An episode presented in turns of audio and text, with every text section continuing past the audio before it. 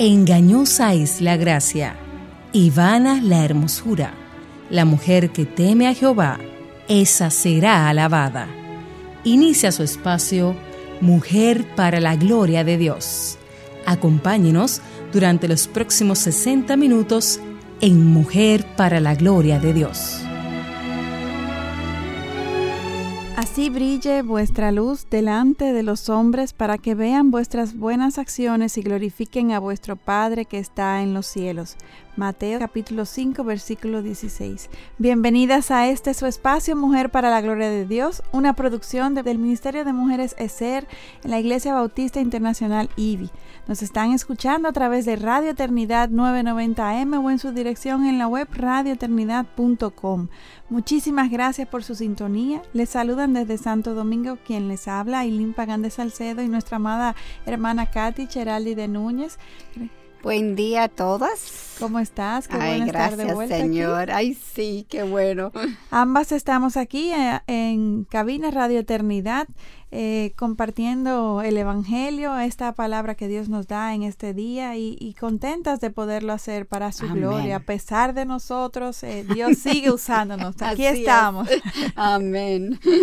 Y qué bueno ha sido el poder compartir en esta serie sobre los nombres de nuestro Dios, los cuales nos han ayudado a conocerle mejor, sus atributos, su carácter y lo incontenible que es nuestro Dios, que hasta necesitamos de múltiples nombres para poder referirnos a Él y tener una mejor comprensión de, todo lo que Él eh, implica y es. Amén. Aunque nunca vamos a entender en todo, siempre todos los días está creciendo en nuestra mente. Amén. Y damos gracias a nuestro Salvador por permitirnos tener este espacio y poder hablar en su nombre y ser tan edificadas. Amén. Cada vez más conscientes de que este es un privilegio que no merecemos. Nuestro deseo siempre es darle toda la gloria a Él, así como lo exprese en nombre de nuestro programa. Recuerden siempre que estamos en las redes sociales y cada semana compartimos reflexiones, versículos bíblicos, artículos y todo lo que nos pueda servir para dar a conocer a Jesús nuestro Salvador, para nuestro crecimiento espiritual y para nutrir nuestro llamado como mujeres que queremos vivir el diseño de Dios. Y también, claro está, para aquellas que por primera vez escuchan hablar de nuestro Salvador Jesucristo. Síganos en las redes sociales a través de arroba mayúscula todo MPLGDD, tanto en Instagram como en Twitter y en Facebook como Mujer para la Gloria de Dios. Y a inicios de semana subimos nuestro programa eh, grabado tanto en Facebook en, como Mujer para la Gloria de Dios y también en la página de la IBI entrando a la sección de ser y por otro lado, también continuamos en la emisora, en la página de la emisora radioeternidad.com. Aquí los programas están grabados y pueden volver a escucharlo y hasta compartirlo si así lo desean. Y por otro lado, Dios nos mueve a orar por ustedes, hermanas, y por esto hemos habilitado un email al cual pueden enviar sus peticiones de oración. Este email es en mayúscula mplgdd en minúscula oración arroba gmail.com. Además, tenemos otro email para consejerías. Estamos a su disposición. Cuenta con nosotros. Escríbenos a, de nuevo en mayúscula, mplgdd en minúscula consejería arroba gmail.com. Aclaramos siempre que aunque aquí estamos para ofrecerle nuestro apoyo puntual, recuerden que el pastor de su iglesia local es la máxima autoridad puesta por Dios para guiarles. Y una vez más les extendemos la invitación de que nos envíen sus testimonios de cómo el Señor ha obrado en sus vidas, ya sea a través de nuestro ministerio Mujer para la Gloria de Dios, de cualquier otro, siempre especificándonos si quieren mantener su identidad anónima. Estamos trabajando con ellos y queremos publicarnos en nuestra página. Y antes de continuar hablando sobre los nombres de nuestro Dios, hoy en particular el nombre de Jesús, eh, Dios, la luz del mundo, primero queremos presentarnos a nuestro Señor. Oremos a Él. Vamos a presentarnos en oración. Amantísimo Padre, amantísimo Dios, tú Padre fiel, Padre bueno, Señor, te alabamos y te glorificamos en este tiempo en que nos permites una vez más poder compartir este programa en donde eh, es tu verdad la que nos guía, Señor, Amén. Y, la que queremos compartir. Padre, que tu nombre sea glorificado, que muchos seamos edificados, Señor, a través de tu verdad proclamada. Sé tú con, con, todos los recursos y los medios que tú has puesto a nuestra disposición para poderlos utilizar sabiamente, oh Señor, de manera que siempre traiga gloria y honra a tu nombre. En el nombre de tu Hijo Jesús oramos. Amén. Amén. En el programa anterior hablamos sobre el nombre de Dios, el sumo sacerdote. Compartimos sobre las diferentes figuras de autoridad que existían en los tiempos bíblicos, el rey, el profeta y el sacerdote. Jesucristo mismo cumplió con las tres funciones. Recordemos que el sacerdote era la persona que intercedía ante Dios por el pueblo y el sumo sacerdote era el líder del sacerdocio, quien era elegido para supervisar las responsabilidades de los demás sacerdotes. Este tenía que ser del linaje de Aarón, como leemos en Números capítulo 18, versículo 7.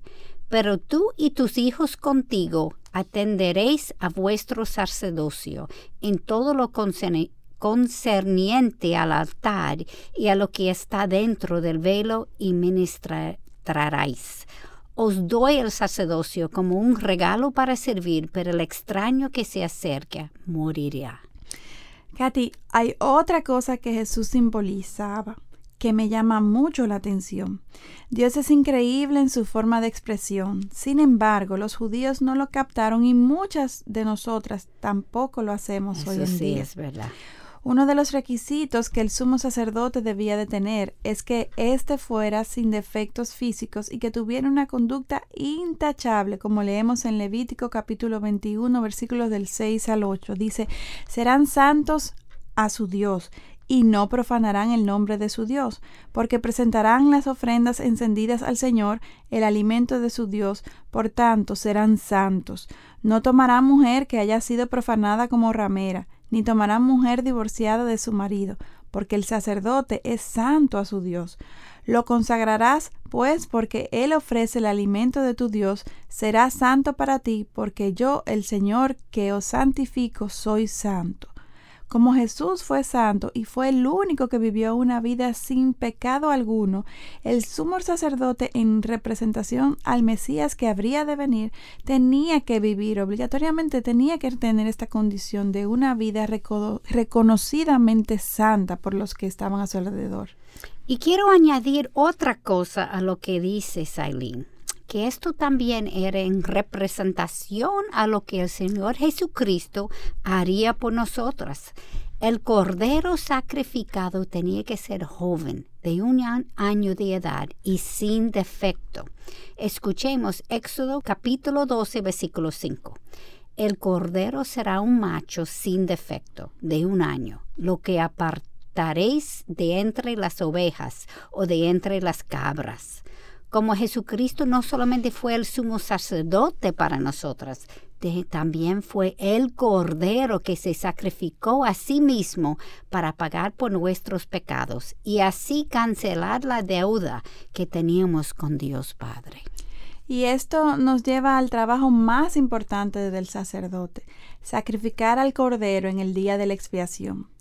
En el día 10 del mes 7 de entre los judíos Anualmente el sumo sacerdote entraba en el Altísimo detrás del velo o cortina que simbólicamente separaba al pueblo de la presencia misma de Dios para interceder primero por él mismo como sacerdote y luego por el pueblo. Como él, a diferencia de Jesús, no era sin pecado, él tenía que pedir perdón por sus propios pecados y luego entonces eh, poder interceder por los pecados del pueblo. La forma en que el sacerdote hacía esto era trayendo la sangre del cordero sacrificado hacia adentro del Santísimo, obviamente como hemos visto en la Biblia, un cordero puro y sin mancha, perfecto, para entonces tomar esta sangre y rociarla sobre el propiciatorio, que era la silla de la misericordia o el trono lo que simbolizaba el trono de Dios. Y, si quieren profundizar más sobre esto, pueden ir directamente al libro de Levíticos en el capítulo 16, eh, versículos 14 y 15. Y todo este ritual era para absolver los pecados de todos, el sacerdote y todo el pueblo, pero esto solamente por un año, como leemos en Éxodo capítulo 30, versículo 10, que dice, Aarón hará expiación sobre los cuernos del altar una vez al año, hará expiación sobre él con la sangre de la ofrenda de expiación por el pecado, una vez al año por todas vuestras generaciones. Santísimo es al Señor. ¡Wow! ¡Qué simbolismo! Leemos ahora en Hebreos capítulo 9, versículo 11 a 12.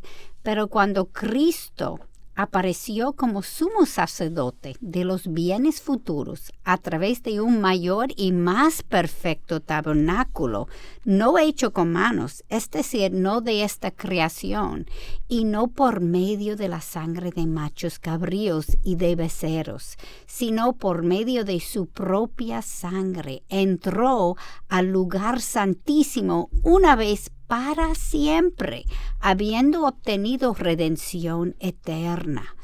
Como Cristo vivió toda una vida sin pecado alguno, todos los pecados de la humanidad entera fueron perdonados de una vez y para siempre a través de Él. Amén. ¿Y qué pasó con el velo que separaba al Santísimo del resto del templo al morir Cristo en la cruz? Déjenme leerlo directamente de la palabra en Mateos eh, capítulo 27 versículos del 50 al 51 que dice, entonces Jesús clamando a otra, otra vez a gran voz, exhaló el espíritu y he aquí el velo del templo se rasgó en dos, de arriba abajo, y la tierra tembló y las rocas se partieron. La separación que había entre la santidad de Dios y la pecaminosidad del hombre fue pagada y no pasemos por alto que dice que el velo no solo se rasgó, sino que fue desde arriba hacia abajo. Ningún sacerdote humano podía hacer esto, solamente Dios, y por esta razón simbólicamente rasgó el velo desde arriba, que es donde él está, el cielo, hacia abajo, la tierra. Esta es la razón por la que vemos en 1 de Timoteo capítulo 2 versículos 5 y 6 eh, la siguiente explicación. Porque hay un solo Dios y también un solo mediador entre Dios y los hombres, Cristo Jesús hombre, quien se dio a sí mismo en rescate por todos, testimonio dado a su debido tiempo. Y hoy queremos estudiar a Dios como la luz del mundo. Esto también tiene mucho simbolismo y creo que deberemos comenzar en Génesis capítulo 1, versículo 1 a 3. En el principio creó Dios los cielos y la tierra, y la tierra estaba sin orden y vacía, y las tinieblas cubrían la superficie del abismo, y el Espíritu de Dios se movía sobre la superficie de las aguas. Y dijo Dios, sea la luz. Y hubo luz. Es interesante que antes de la creación todo era oscuro, aunque el Espíritu Santo se movía sobre las aguas. ¿Esto no te llama la atención? Claro, y Primera de Juan capítulo 1, 5 nos enseña, dice, Dios es luz y, él, y en él no hay tiniebla alguna. Si Dios es omnipresente y es la luz del mundo, entonces ¿cómo es que las tinieblas cubrían la superficie del abismo? Me hacía esta misma pregunta y comencé a buscar la respuesta en la Biblia. El próximo versículo 6 comienza a dar un indicio. Leamos, si decimos que tenemos comunión con Él, pero andamos en tinieblas, mentimos y no practicamos la verdad.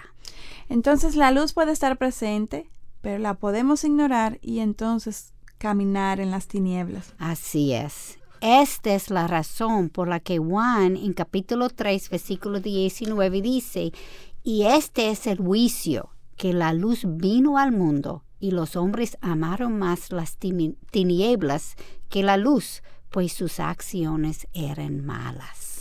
Y para los creyentes, escuchemos Juan capítulo 8, 12, donde nos dice, Jesús les habló otra vez diciendo, Yo soy la luz del mundo, el que me sigue no andará en tinieblas, sino que tendrá la luz de la vida. ¿Cuántas veces hemos dicho que la mente del no creyente está entenebrecida? Ay, ay, ay, tantas ¿Eh? veces. ¿Cuántas veces? Eh, La verdad que es una de las frases que más hemos repetido en este programa, sí. entre otras, claro. Y segunda de Corintios capítulo 4, 3 y 4 nos explica el por qué. Y si todavía nuestro evangelio está velado, para los que se pierden está velado, en los cuales el Dios de este mundo ha cegado el entendimiento de los incrédulos, para que no vean el resplandor del evangelio de la gloria de Cristo, que es la imagen de Dios. Y a esto quiero añadir que el versículo especifica que el que me sigue no andará en tinieblas. O sea, que aquellos que somos sí. cristianos, que hemos visto, conocido la luz, entonces ya la- las tinieblas han sido disipadas. Y entonces lo que pasa es que cuando estamos en pecado, pero no estamos siguiéndolo, o sea, a, a- a Dios, nuestra mente también eh, no están viendo la luz en esta área de pecado.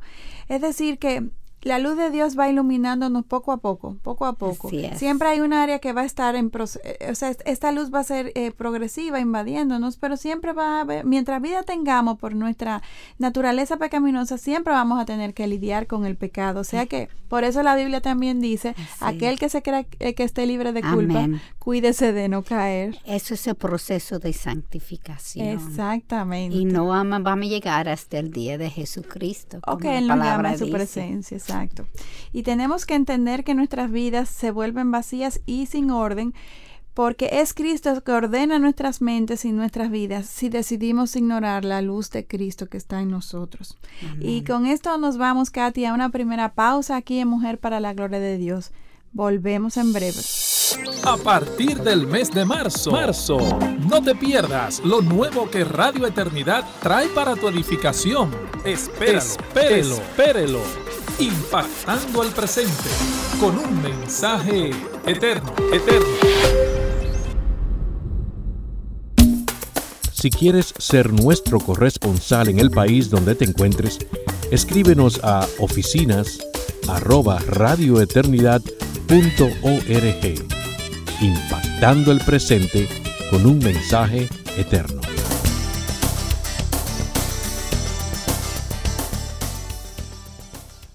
Continuamos en el día de hoy en Mujer para la Gloria de Dios, conociendo un nuevo nombre de nuestro Dios.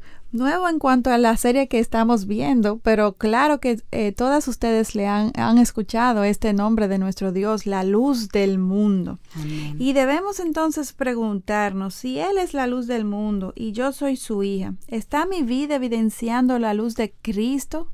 ¿Estoy yo reflejando la luz que Él me llama a reflejar para aquellos que andan en oscuridad? Como claramente dice su palabra, que somos sal y luz para este mundo. Amén. Y antes de la pausa hablamos sobre cómo Satanás ha cegado el no creyente y muchas veces en aún en las creyentes, las creyentes, muchas veces el área que no tiene la luz de Cristo todavía y el Señor revela su luz en esa área para que podamos dominar y quitar ese pecado. Es la- el proceso de santificación. Pero entonces, antes de venir a Cristo, somos ciegas y como dijiste, nuestro mundo, nuestro mundo es vacío y sin orden y no podemos ver su luz.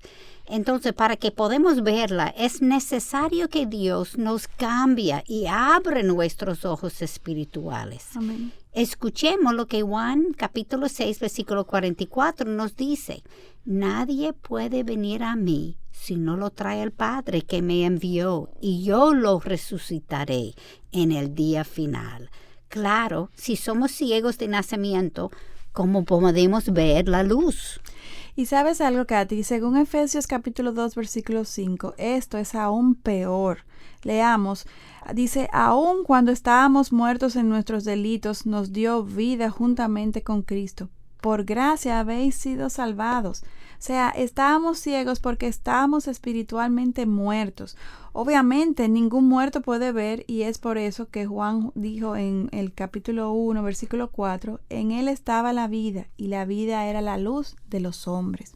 Ay, Linda, creo que es importante enfatizar que no estamos hablando solamente simbólicamente, porque en el libro de Apocalipsis, capítulo 21, versículo 23, nos revela que en el Nuevo Jerusalén, La ciudad no tiene necesidad de sol ni de luna que la iluminen, porque la gloria de Dios la ilumina, y el Cordero es su lumbrera. Recuerde si en algún momento Jesús reveló su luz a algunos de sus discípulos. Claro, Katy, en la transfiguración. Así es. Y para entender mejor lo que estaba ocurriendo en este tiempo, después que Pedro confiesa en la región de Cesarea de Filipo que Jesús es el Cristo, el Hijo del Dios viviente, y esto lo podemos leer en Mateo 16, 16, Jesús les anunció que él iba a ir a Jerusalén, que sufriría en las manos de los principales sacerdotes y escribas, y que iba a morir para luego resucitar al tercer día. Eso lo leemos, como mencionamos, Mateo 16, 21. Y déjenme leer ahora también Mateo capítulo 17 versículos 1 y 2 que dice, seis días después Jesús tomó consigo a Pedro, a Jacobo y a Juan su hermano, y los llevó aparte a un monte alto, y se transfiguró delante de ellos, y su rostro resplandeció como el sol, y sus vestiduras se volvieron blancas como la luz. Y pudiéramos preguntarnos, ¿Por qué era tan importante que Dios se revelara en esta forma? Los teólogos postulan que este es el punto en donde la naturaleza humana podía conocer a Dios como Jesús, como el punto en donde se ve que Dios y Jesús son uno mismo. Amén el punto en donde lo temporal y lo eternal se ve unido y se hizo evidente que Jesús es el puente, el puente entre los dos. Como dijiste, Aileen, Pedro reconoció a Jesús como Dios seis días antes. Ahora Dios está demostrándoles de una forma visual que Él es hijo de Dios. Katy, ¿sabes otra cosa? En el versículo 5, Dios habló audiblemente con ellos, parecido a cuando Dios habló durante el bautismo de Jesús. Y déjenme leerlo directamente. Dice, mientras estaba aún hablando, he aquí una nube luminosa los cubrió, y una voz salió de la nube diciendo, Este es mi Hijo amado, en quien me he complacido. A él oíd. Dios el Padre está identificando a Jesús como su mensajero, el profeta de Dios, y se hace evidente que fue un mandamiento, no una sugerencia cuando les dijo a él oíd. Y esto no fue dirigido solamente a Pedro, a Jacobo y a Juan, sino que nos toca a todas nosotras, a él oíd. Debemos de no solamente limitarnos a escucharle, sino también aplicar lo que él nos está instruyendo, nos ha instruido. Santiago, el medio hermano de Jesús, lo confirmó cuando dijo en, en Santiago capítulo 1, versículos 22 y 25, Sed hacedores de la palabra y no solamente oidores que se engañan a sí mismos. Porque si alguno es oidor de la palabra y no hacedor, es semejante a un hombre que mira su rostro natural en un espejo, pues después de mirarse a sí mismo e irse, inmediatamente se olvida de qué clase de persona es. Pero el que mira atentamente a la ley perfecta, la ley de la libertad, y permanece en ella, no habiéndose vuelto un oidor olvidadizo, sino un hacedor eficaz, éste será bienaventurado en lo que hace.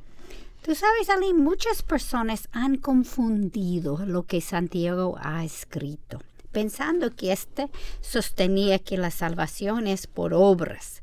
Sin embargo, el enfoque de Santiago es en nuestra fe. Sí. En capítulo 2, versículo 17 a 18, Santiago profundiza lo que sostiene sobre la fe.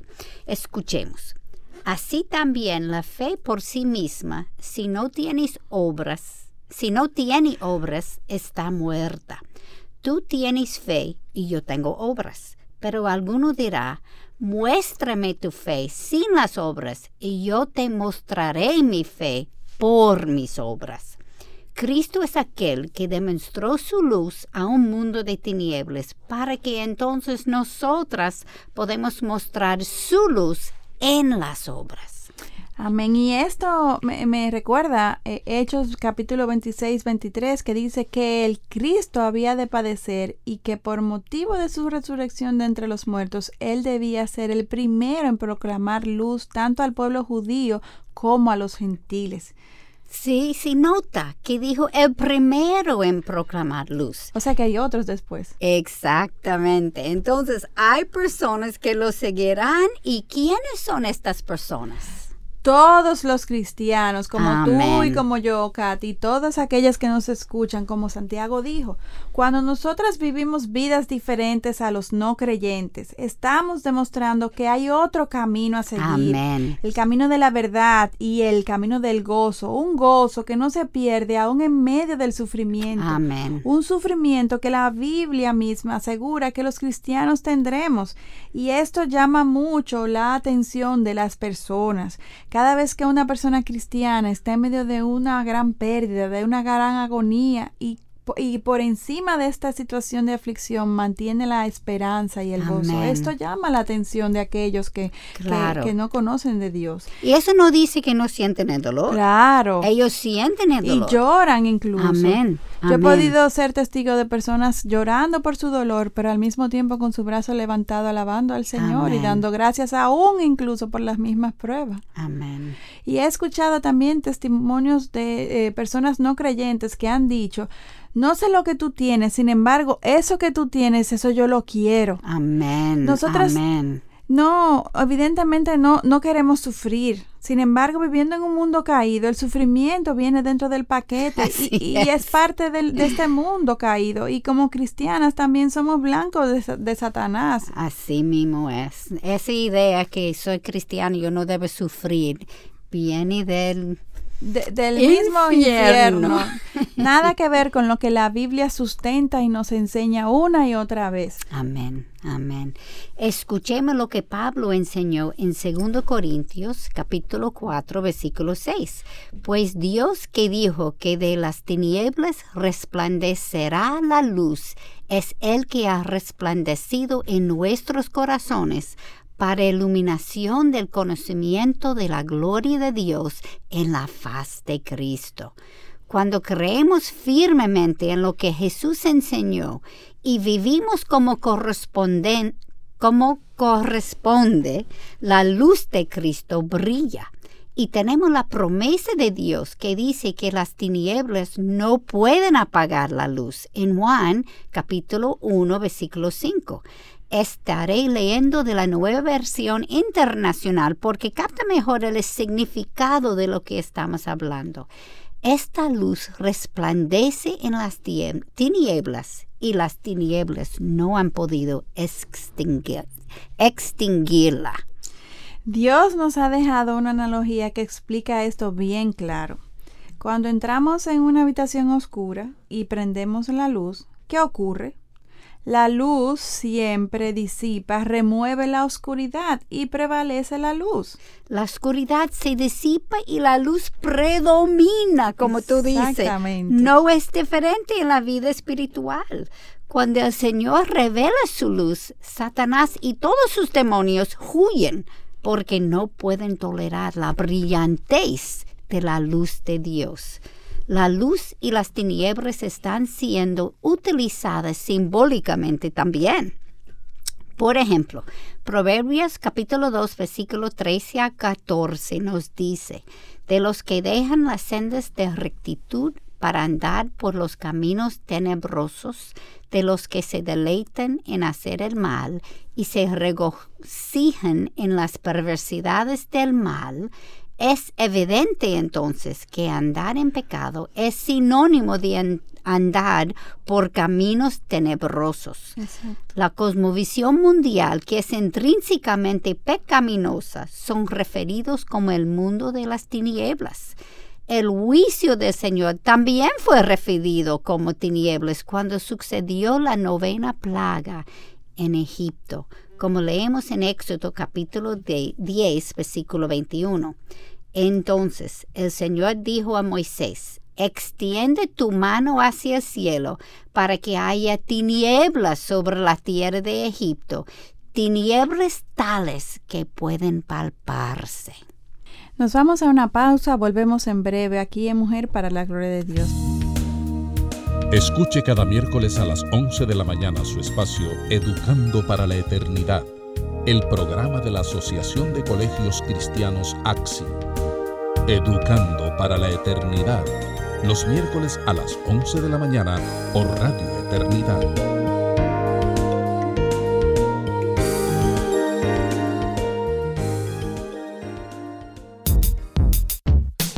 Si te perdiste alguno de nuestros programas, puedes escucharlo nuevamente visitando nuestra página web radioeternidad.org. Allí podrás escuchar y descargar nuestros programas, impactando el presente con un mensaje eterno.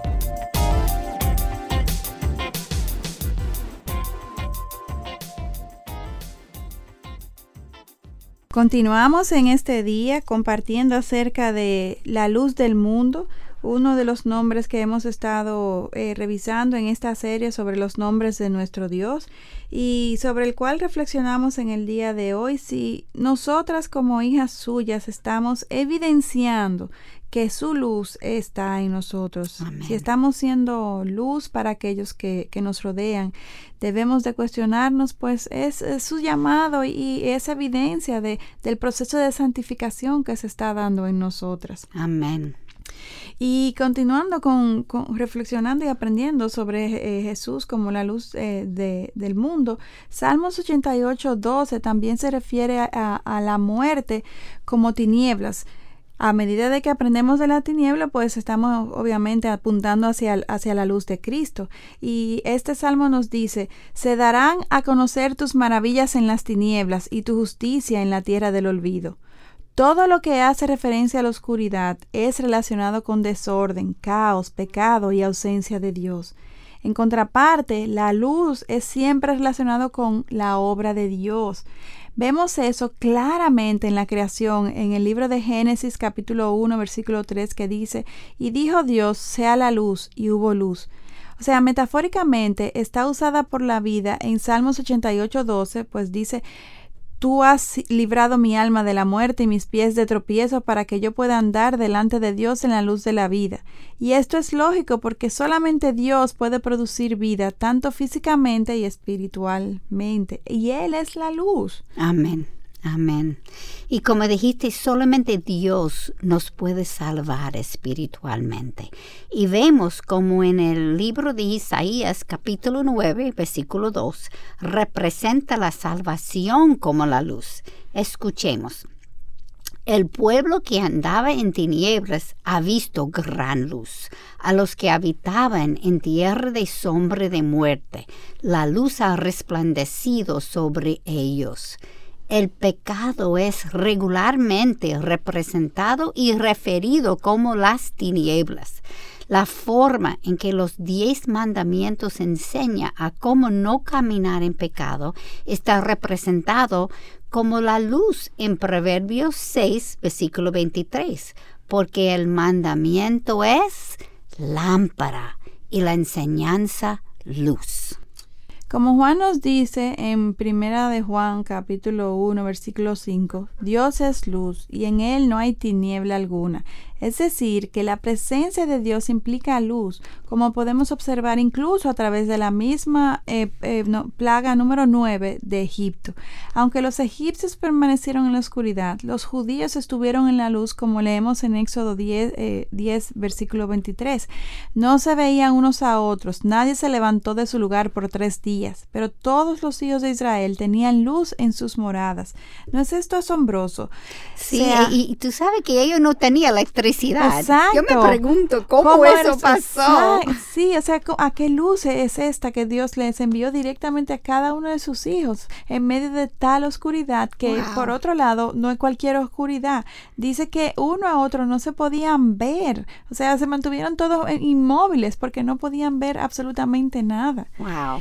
Y Santiago es aún más específico llamando a Dios como el Padre de las luces y, y lo podemos leer en Santiago capítulo 1, 17 donde dice Toda buena dádiva y todo don perfecto viene de lo alto, desciende del Padre de las luces, con el cual no hay cambio ni sombra de variación. O sea, Dios es inmutable, su perfección no puede cambiar, y por eso su santidad produce una luz tan brillante que nosotras no podemos tolerar. Así es. Y, realmente, si, pensamos un poquito, o sea, esa luz que acompañaba al pueblo judío en aquel momento de la, la prueba en medio de los egipcios, Katy, tal vez nosotros no veamos una luz en nuestras vidas eh, de maneras simbólica como un bombillo, pero a medida de que nuestra vida va siendo santificada es, es un reflejo es una así. Luz, sí. Así mismo es. Hay cosas que yo no vi antes, ahora yo lo veo, sí, y me da vergüenza de lo que yo pensaba antes y lo que yo hacía antes. Exactamente.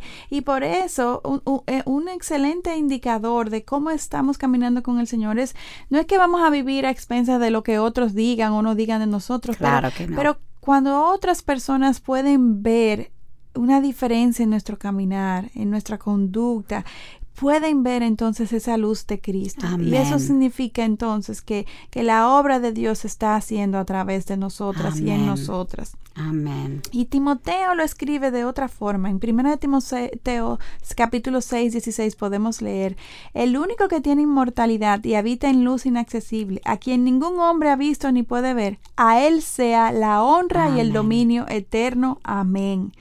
Y recordemos que Juan notó que Jesús dijo en el capítulo 9, versículo 5, mientras estoy en el mundo, yo soy la luz del mundo. Amén. Nosotros tenemos que seguir a Él y solamente a Él, porque eso es donde es la luz. Amén. Y sacudirnos cuando nos caemos en pecado, levantarnos y sacudirnos para que su luz siga brillando. Y él, él, él, vuelve y nos perdona, y vuelve y nos restaura y nos encamina. Y tú sabes una cosa, aún en las caídas, aunque no estoy diciendo que deberemos caer, pero sabemos que vamos que, a caer. Sí, claro. Eh, eso es la realidad. Pero cuando yo humildemente admito mis caídas, mi falsa doctrina, mis falsas creencias, los ídolos que tenía en mi corazón, la luz de Cristo brilla. Amén. Porque hay personas que están creyendo lo mismo, pero también hay personas que dicen, oh, yo no quería hacer esto, yo no quería admitir lo que yo creo en mi corazón y esto nadie quiere. Esto no. es la luz de Cristo que brilla en nuestro corazón y más y más entendemos que no soy yo. Amén. Yo no soy nada, yo no soy nadie y sin Cristo yo soy capaz de hacer lo que el peor delincuente está haciendo aún con Cristo, si nosotras no nos refrenamos, si, si no vivimos en íntima comunión con Dios realmente, eh, no, no minimicemos eh, eh, la capacidad de maldad que tiene nuestro Así corazón. Podemos es. hacer grandes, podemos cometer grandes, grandes pecados. Por eso no podemos desconectarnos de Él, porque es solamente su Espíritu Santo que nos redarguye, que nos Amén. retiene, que nos refrena y que nos contiene del pecado que Amén. hay en nuestros corazones. Amén. Por eso Gálatas dice, no puedes hacer lo que desees. Exacto. Eh, somos capaces de muchas cosas. Y mira, Dios dijo a Moisés en Éxodo capítulo 33, versículo 20, no puedes ver mi rostro porque nadie puede verme y vivir. La luz de Dios es tan brillante que enseguece al hombre. Es tan abrumadora que uno no puede seguir con vida.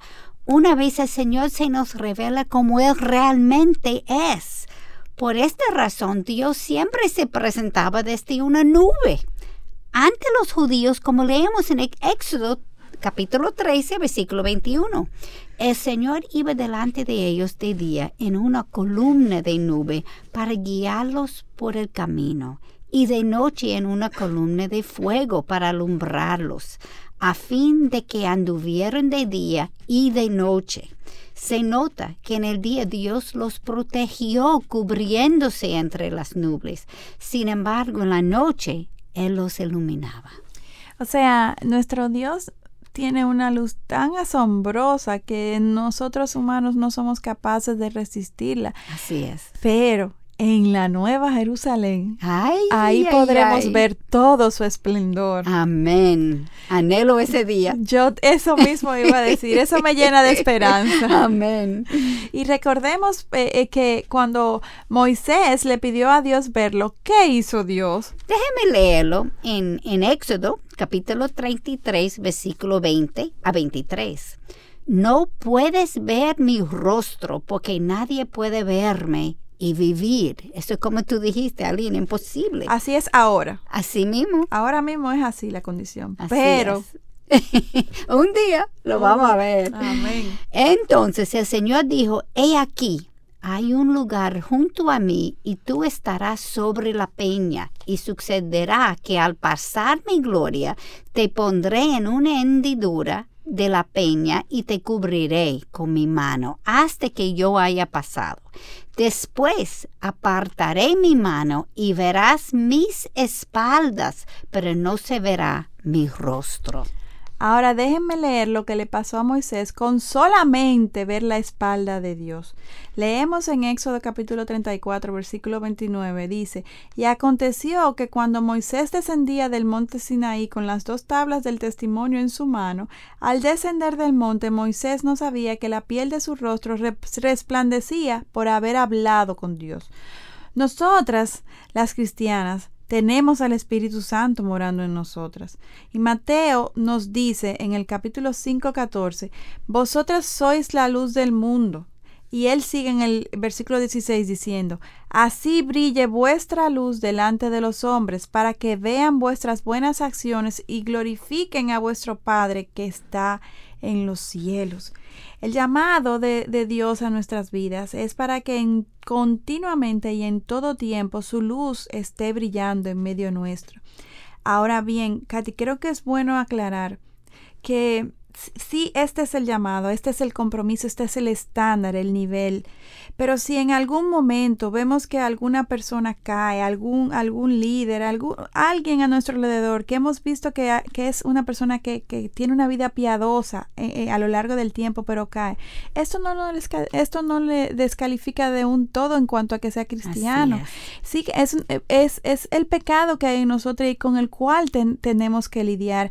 Es, es, un, es un momento para, para ayudar a esta persona, para para eh, eh, restaurarla en el Señor, eh, cualquiera que esté a nuestro alrededor, incluso si nosotras hemos caído, hay un espacio, Dios es lleno de, misericordia, él, nos restaura y Él está siempre más que dispuesto a perdonar todo corazón arrepentido que reconozca su pecado y, a, continuar en su proceso de santificación de, nuestras vidas. Y, aclaro esto porque a veces nosotros somos tan duros en juzgarnos y, y una vez vemos cualquier falencia, cualquier pecado en cualquier hermano, lo descalificamos. Sin embargo, gracias a la misericordia de Dios, Él no nos descalifica tan rápidamente, porque si fuera así, Katy, yo estoy segura que tú y yo no estuviéramos aquí, empezando por ahí. Yo he tenido más de segunda chance, tercera, cuarta, quinta, y, y seguirán. así es. Y al, igual que Moisés, para poder brillar con la luz de Dios, tenemos que estar en su presencia. Amén. Yo no sé tú, Aileen, pero yo nunca he tenido una experiencia con Dios en donde Él me colocará en una hendidura de la peña y pasará enfrente de mí. Y obviamente eh, yo tampoco. Y, déjame eh, decirte que yo creo que, que ninguno de nosotros hoy en, hoy en día y, quiero, antes de que continúes con la idea que vienes, que nos vayamos a una pausa y volvamos en breve para que nos sigas contando a dónde vas con este comentario. Volvemos aquí en Mujer para la Gloria de Dios, viendo a la luz del mundo, conociendo este nombre de nuestro Dios. A partir del mes de marzo, marzo, no te pierdas lo nuevo que Radio Eternidad trae para tu edificación. Espéralo, espérelo, espérelo impactando al presente con un mensaje eterno, eterno.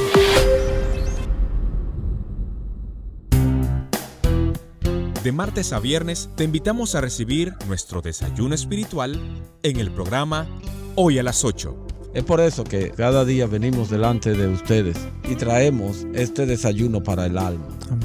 Hoy a las 8, con Miguel Linares y Ricardo Vidal de martes a viernes a las 8 de la mañana por Radio Eternidad.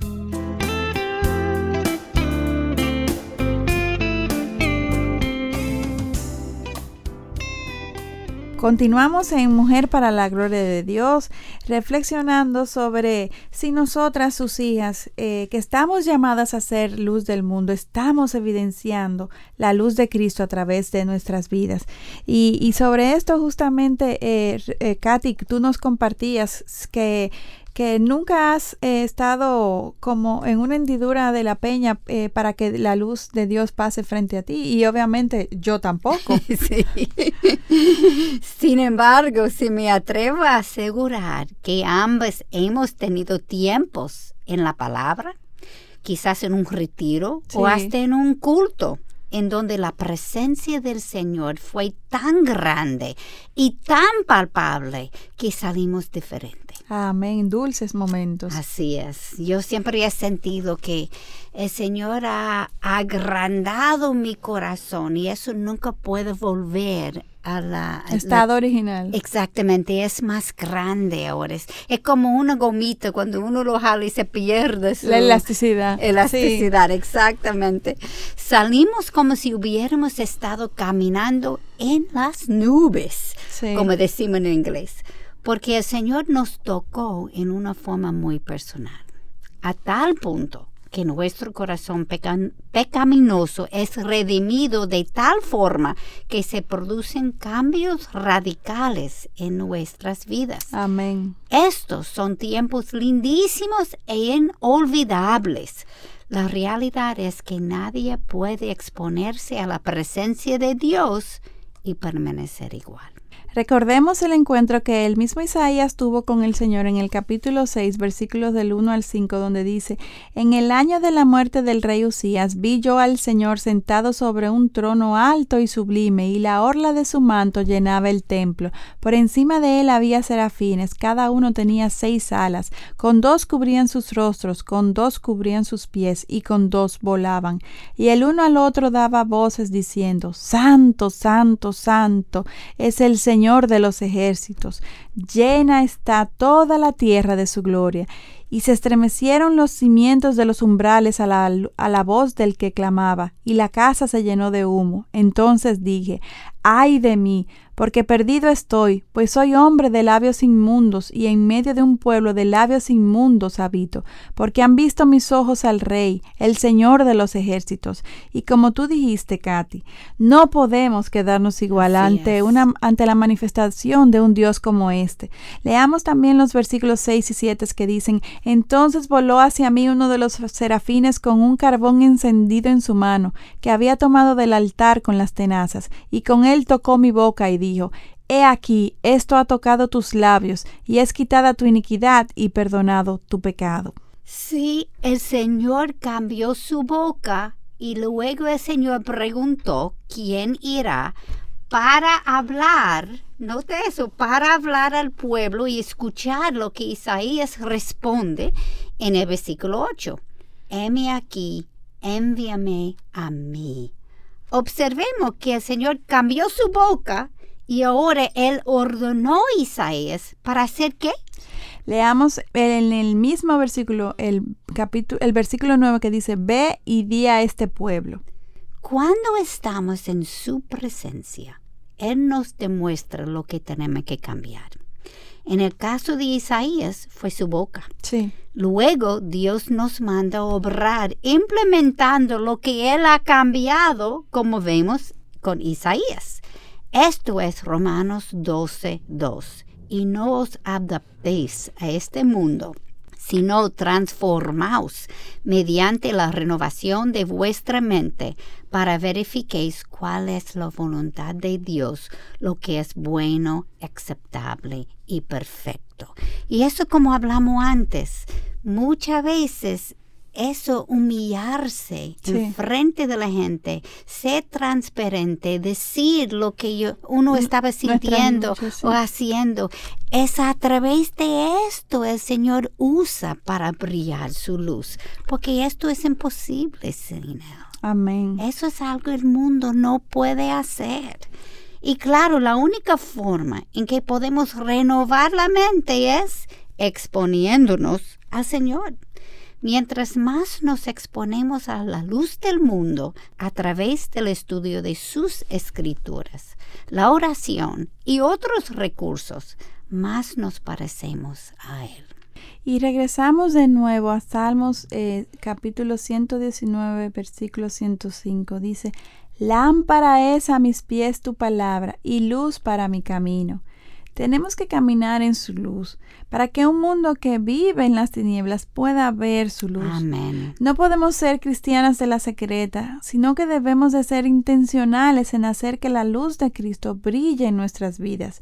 Y Mateo capítulo 5, 14 16 dice bien claramente, vosotros sois la luz del mundo. Una ciudad situada sobre un monte no se puede ocultar, ni se enciende una lámpara y se pone debajo de un almud, sino sobre el candelero, y alumbra a todos los que están en la casa. Así brille vuestra luz delante de los hombres, para que vean vuestras buenas acciones y glorifiquen a vuestro Padre que está en los cielos se nota bien claro que el propósito de estudiar la palabra es aplicarla. no es para conseguir información y sentir orgulloso que yo sé tanto Biblia, es aplicarla a mi vida para que ellos puedan ver, no a mí, a Jesús. Es, como que el, el, el querosén que se le pone a la, a la lámpara o, o la electricidad que alimenta el bombillo o la cera que alimenta la vela. Así es la palabra para nuestra alma. Amén. Buena analogía. Jesús dijo en Juan capítulo 8 versículo 12, Yo soy la luz del mundo. El que me siga no andará en tinieblas, sino que vendrá la luz de la vida. Entonces, como te dijiste, Aileen, debemos caminar como Jesús caminó, para que todos que el Señor ha elegido para entrar en el reino, entren. Además de experimentar el gozo que el Señor nos da al ser usadas por Él. Esto es más de lo que pudiéramos imaginar o pedir. Así es, nuestro Dios es un Dios fiel. Eh, él sabe eh, las luchas que tenemos, Él sabe, él conoce obviamente nuestra naturaleza pecaminosa y, sabe que, que, cuando nos pide que seamos su luz es algo que humanamente somos incapaces de, ser o, o, de hacer.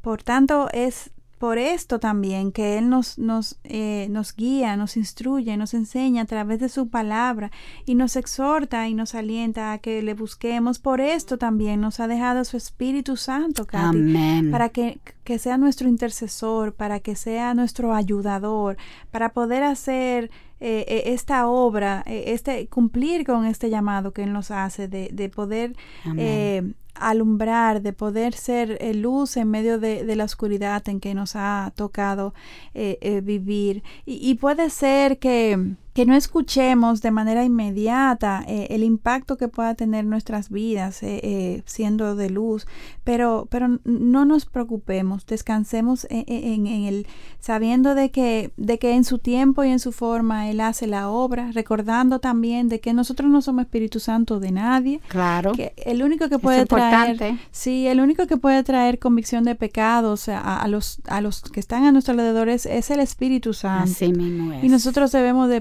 perseverar eh, eh, en, hacer la buena obra, sabiendo de que aunque creamos que nadie lo, lo está viendo, sí, Sí, lo están viendo.